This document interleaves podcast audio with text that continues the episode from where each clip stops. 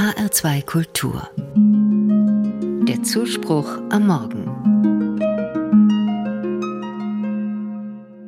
Da ist Mattei am letzten. Diese Redensart wird nur noch selten gebraucht. Sie bedeutet so viel wie etwas steht kurz vor dem Bankrott, vor der Katastrophe. Da ist endgültig Schluss. Matthäus ist einer der Jünger Jesu aus der Bibel. Sein Festtag feiern heute viele Konfessionen. Es gilt wissenschaftlich als gesichert, dass er nicht der Verfasser des gleichnamigen Matthäusevangeliums ist, das entstand nämlich circa 80 nach Christus. Aber an der Überlieferung und dem Volksglauben über diesen Matthäus ändert das nichts. Der Jünger Matthäus ist noch dazu einer, über den nicht viel in der Bibel steht.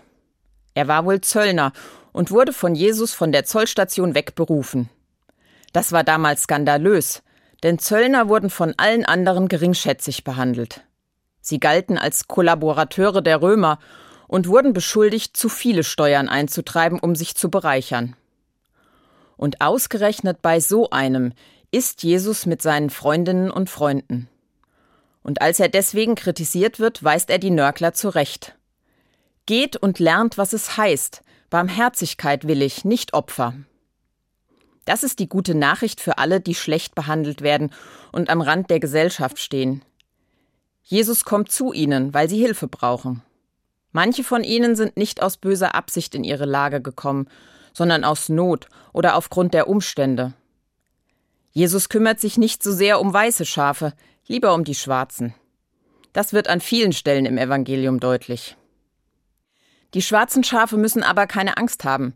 Jesus nimmt sie so, wie sie sind, und zeigt ihnen, wie sie ihr Leben so ändern können, damit es für sie gut weitergeht. Das ist der Kern seiner Predigt und seiner Zeichen. Die Menschen sollen erkennen, egal was du gemacht hast, es ist nie zu spät, dein Leben zu ändern und neu anzufangen. Gottes Wesen ist Barmherzigkeit, darauf kannst du vertrauen. Und egal wie schwer es dir fällt, du bist nicht allein. Das verspricht Jesus nämlich seinen Jüngern ganz am Ende des Matthäusevangeliums, buchstäblich im letzten Satz bei Matthäi. Und siehe, ich bin bei euch alle Tage bis zum Ende der Welt. Also ist Matthäi am letzten eigentlich eine hoffnungsvolle Botschaft. Sie richtet den Blick auf die Zukunft.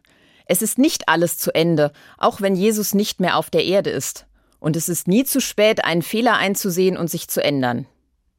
Die Redensart, da ist Matthäi am letzten, wird vermutlich bald gar nicht mehr benutzt, weil niemand mehr ihre Bedeutung kennt und erst recht nicht die hoffnungsvolle Botschaft, die wirklich dahinter steht. Es gibt immer Hoffnung und ich bin nie allein.